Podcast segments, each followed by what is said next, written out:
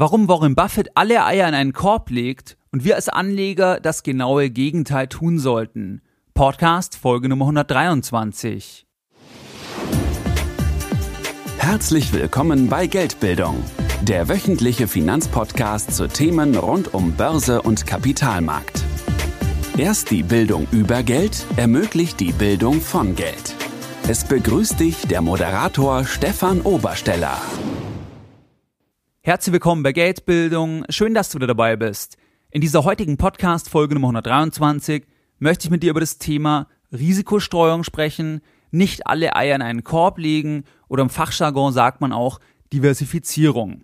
Die Podcast Folge ist wie folgt aufgebaut. Im ersten Teil sprechen wir darüber, was bedeutet Diversifikation eigentlich und wir schauen uns das ganze Thema Investment übergreifend an, das heißt auch mit Beispielen aus dem beruflichen und dem privaten und persönlichen Kontext. Im zweiten Teil der Podcast-Folge möchte ich mit dir darüber sprechen, warum Warren Buffett nichts von Diversifizierung hält, wir als Anleger aber trotzdem das genaue Gegenteil tun sollten. Lass uns direkt loslegen. Was bedeutet Diversifikation eigentlich? Diversifikation bedeutet eben Risikostreuung. Was ist das Ziel? Das Ziel einer Diversifikation ist die Reduzierung von Risiken. Wie wird das erreicht? Die Reduzierung von Risiken wird erreicht, indem ich im Beispiel der Anlage mehrere Elemente, mehrere Wertpapiere, mehrere Anlageklassen hinzunehme und nachdem die einzelnen Wertpapiere oder Anlageklassen untereinander sich bei einem Event, bei einem Ereignis nicht genau gleich entwickeln, also die Korrelation kleiner Eins ist zwischen den Preisen, reduziere ich das Risiko, wenn ich eben weitere Elemente hinzunehme. Das bedeutet, dass je geringer oder je gegensätzlicher sich Ereignisse auf Sachverhalte oder Dinge auswirken, desto besser kann das Risiko gesenkt werden. Das heißt nichts anderes, je geringer die Korrelation, desto stärker kann das Risiko reduziert werden, wenn ich das Element hinzunehme. Das hört sich jetzt vielleicht ein bisschen abstrakt an als kleines Beispiel. Im Finanzbereich, wenn du nur eine einzelne Aktie kaufst, zum Beispiel eine Aktie eines Automobilherstellers, dann bist du nicht diversifiziert. Das heißt, du setzt alles auf eine Karte, auf die Wertentwicklung von dieser einzelnen Aktie. Wenn jetzt zum Beispiel ein Skandal an die Öffentlichkeit kommt von diesem einen Automobilhersteller, dann wird das sich relativ unschön auf den Preis auswirken. Das bedeutet, die Aktie fällt vielleicht um 40 Prozent in zwei Wochen. Wenn du stattdessen jetzt noch eine weitere Aktie von einer anderen Branche hinzunimmst, zum Beispiel von einer Pharmabranche oder der Versicherungsbranche, dann ist es sehr wahrscheinlich, wenn jetzt der Skandal auftritt, dann fällt deine Autoaktie, gleichzeitig wird aber die Aktie aus der anderen Branche nicht genau gleich fallen. Und das heißt eben, dass die Korrelation kleiner 1 ist. Vielleicht ist die Korrelation 0,5. Das heißt, die Hälfte der Wertminderung macht die andere Aktie auch mit, weil das ja immer noch die gleiche Anlageklasse ist und tendenziell die Korrelationen relativ hoch sind. Trotzdem wird die Korrelation nicht genau 1 sein. Und das ist die Grundidee. Hinzunehmen von weiteren Elementen, die kleiner 1 korrelieren. Deswegen bin ich diversifizierter, wenn ich mehrere Elemente hinzunehme. Und dass das jetzt nicht nur im Finanzbereich der Fall ist, das sehen wir jetzt, wenn wir uns den beruflichen und den privaten persönlichen Bereich und die dortige Diversifikationsmöglichkeit in Anführungszeichen ansehen. Stell dir im beruflichen Kontext vor, wenn du dich ständig weiterbildest, wenn du immer up to date bleibst in deinem jeweiligen Bereich, du Kontakte hast zu anderen Firmen, dann ist deine Abhängigkeit von deinem Arbeitgeber geringer, weil dein Wissen oder deine Abhängigkeit so gesehen, weil die diversifiziert sind. Das bedeutet, wenn der Arbeitgeber pleite geht oder du dort nicht mehr arbeiten möchtest, dann kannst du schneller wechseln oder besser wechseln als jemand, der nicht diese Weiterbildungen hat, weil er die Verhandlungsposition nicht hat. Er ist dann stärker abhängig von dem Arbeitgeber, weil er alles auf diese eine Karte setzt. Er ist nicht diversifiziert. Das gleiche gilt für das persönliche Netzwerk. Das heißt, wenn du nur einen einzigen beruflichen Kontakt hast, dann bist du ja völlig von diesem einzigen Kontakt abhängig. Das bedeutet, wenn du dich irgendwann mit dem verstreitest oder mit ihr, dann heißt es ja nichts anderes, als dass du gar keinen Kontakt mehr hast und du bist völlig abhängig von dem Kontakt. Das bedeutet, du hast eine viel schlechtere Verhandlungsposition oder ja, du bist einfach abhängig. Wenn du jetzt aber mehrere Kontakte hast, dann bist du diversifizierter im Bereich deines Netzwerkes und weniger abhängig von diesem einen Kontakt. Und wenn wir jetzt das Beispiel mit dem Ereignis machen, Sagen wir, du triffst jetzt eine Entscheidung, du machst dich selbstständig und du hast zehn Kontakte, dann werden vielleicht drei Kontakte sagen, das macht gar keinen Sinn oder vielleicht sind es fünf Kontakte oder sechs Kontakte. Aber du wirst auf jeden Fall auch ein oder zwei Kontakte haben, die im Prinzip sagen, ja, das ist eine sehr gute Sache, wir unterstützen dich. Und das ist genau die Korrelation kleiner 1. Das heißt, du hast ein Ereignis, das Ereignis ist, ich mache mich selbstständig und die Auswirkung ist jetzt unterschiedlich. Nicht jeder reagiert mit Korrelation 1, nicht jeder sagt, macht keinen Sinn, ist ein Mist, sondern der eine sagt, macht Sinn und freut sich sogar und unterstützt dich vielleicht sogar stärker als vorher. Und das ist genau der Grundgedanke der Diversifikation. Und das siehst du jetzt auch, das gilt eben auch im beruflichen Bereich. Genauso aber auch im Bereich von Produkten. Wenn du mehrere Produkte hast, bist du nicht so abhängig, wenn ein Produkt ausfällt, ist, denke ich, einleuchtend. Genauso bei Geschäftspartnern, bei Zulieferern. Wenn hier Vielfalt herrscht, hast du eine geringere Abhängigkeit und es ergeben sich unter Umständen Chancen, weil du mit mehreren Menschen sprichst und in Kontakt stehst.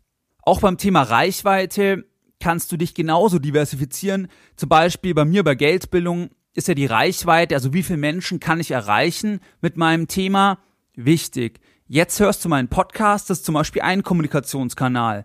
Genauso schreibe ich aber an eine vierstellige Anzahl an Menschen jeden Sonntag einen Newsletter.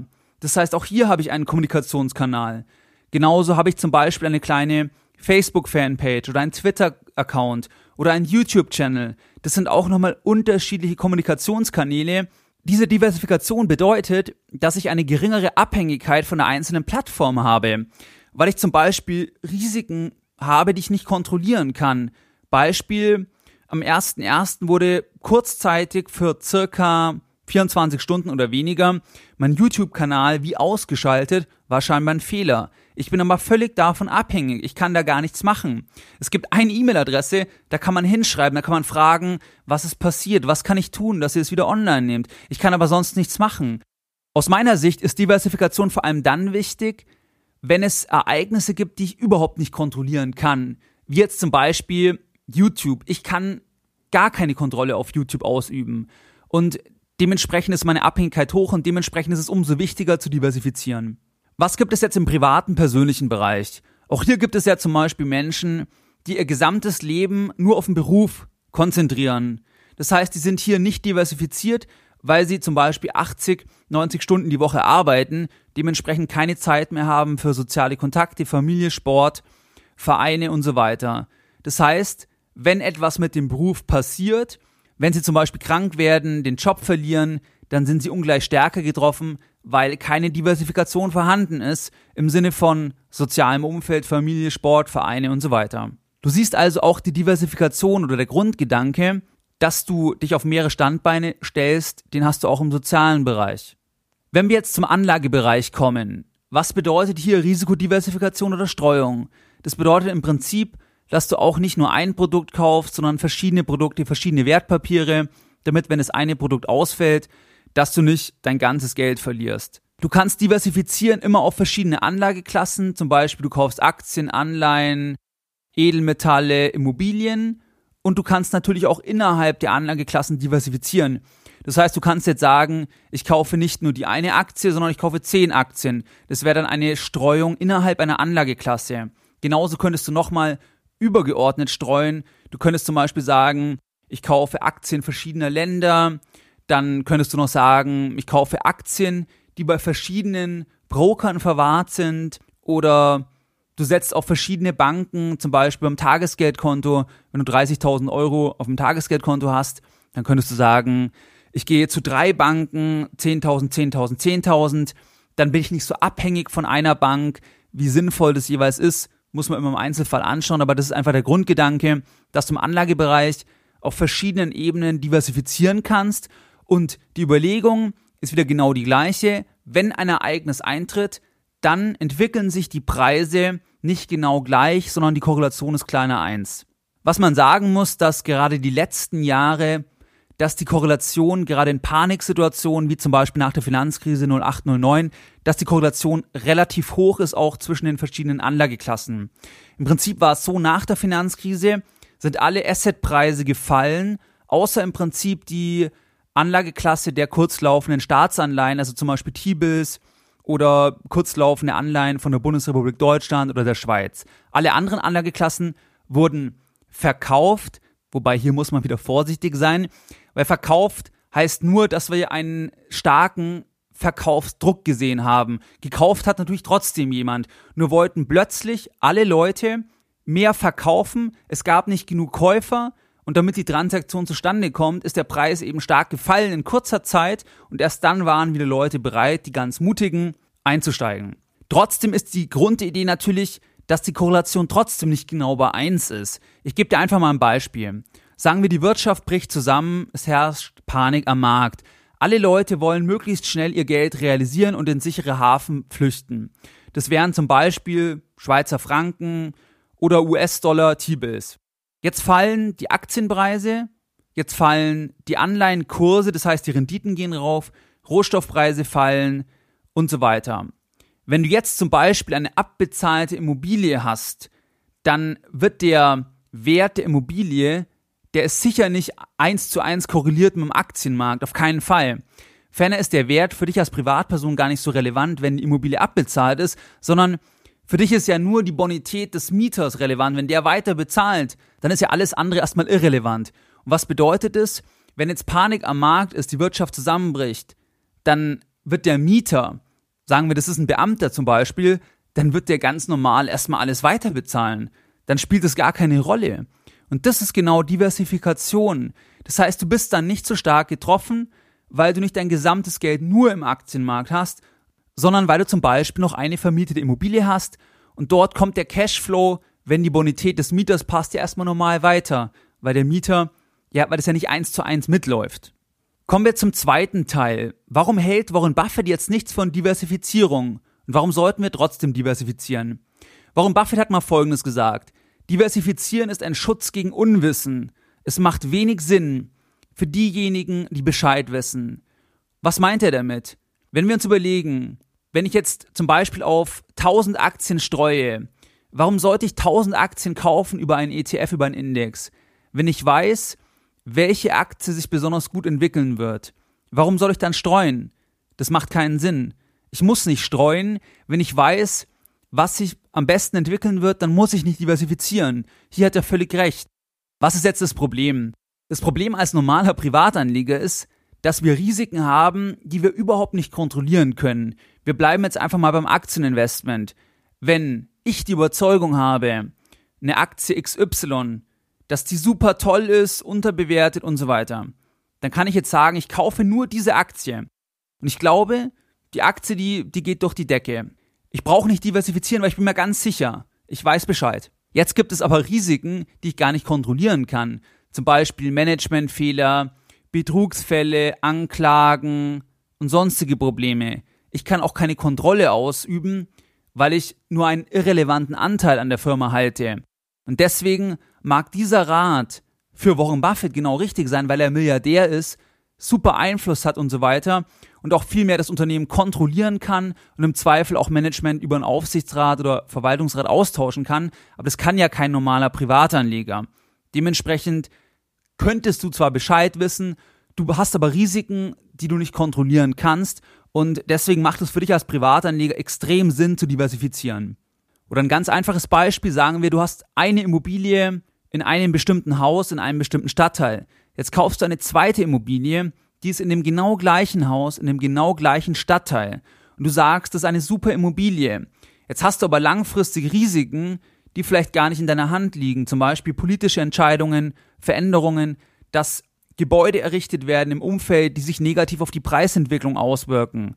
Das kannst du gar nicht kontrollieren. Wenn du jetzt nicht super Einfluss hast, dann kannst du dagegen kaum etwas machen. Und dann bist du völlig abhängig davon, was da getan wird und erfährst es vielleicht auch erst relativ spät.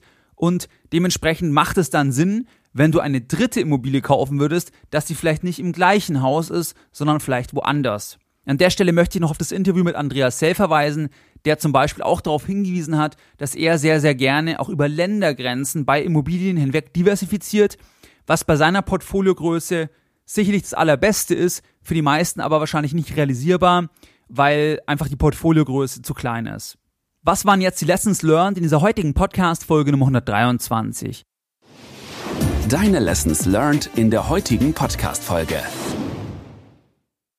Das Ziel einer Risikostreuung ist die Reduzierung von Risiken und die Erhöhung von Chancen durch mehrere Standbeine, weil die einzelnen Dinge, auf die ich setze, also ich nehme weitere Dinge hinzu, zum Beispiel zu meinem beruflichen Bereich nehme ich meinen Sozialbereich Sport dazu oder zu meinem Anlagebereich nehme ich weitere Aktien hinzu, andere Anlageklassen und die Dinge untereinander korrelieren kleiner eins. Und dementsprechend, wenn ein Ereignis eintritt, dann entwickelt sich nicht alles gleich. Diversifikation gibt es nicht nur im Finanzbereich, sondern in allen anderen Bereichen, also auch im beruflichen Kontext, privaten Kontext und so weiter.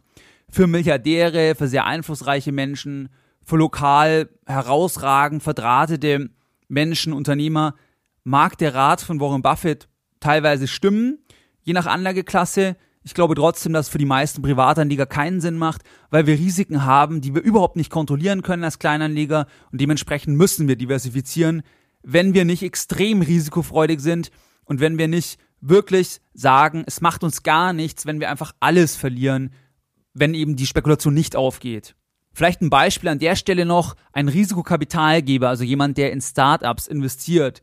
Wenn der in zehn Firmen investiert, ist es in der Regel so, dass sechs oder sieben Firmen pleite gehen, das heißt, das Investment ist weg. Ein bis zwei Firmen funktioniert vielleicht so lala und eine Firma, zumindest das Ziel, explodiert. Mit dieser Explosion werden dann alle anderen Verluste querfinanziert. Warum investiert der jetzt nicht nur in eine Firma? Wenn er wissen würde, welche Firma explodiert, dann bräuchte er doch nicht streuen. Zitat ja Warren Buffett. Wir erinnern uns nochmal, was er gesagt hat. Diversifizieren ist ein Schutz gegen Unwissen. Es macht wenig Sinn für diejenigen, die Bescheid wissen. Bedeutet es jetzt, dass ein Risikokapitalgeber nicht Bescheid weiß, weil er in zehn Firmen investiert und nicht nur in eine Firma? Das bedeutet es natürlich schon, weil man nicht Bescheid wissen kann bei Risikokapital und dementsprechend investieren die in verschiedene Firmen. Der Vergleich passt nicht 100%, weil Warren Buffett in Value-Firmen investiert. Wie gesagt, ich würde da eher über die Schiene argumentieren, dass Warren Buffett kontrollieren kann, einfach viel näher dran ist, wie man als Privatanleger und dementsprechend ist es als Privatanleger wichtiger zu diversifizieren. Wie du es gewohnt bist, möchte ich auch die heutige Podcast-Folge Nummer 123 wieder mit einem Zitat beenden und heute ein Zitat von Rudolf August Oetker. Lege nie alle Eier in einen Korb.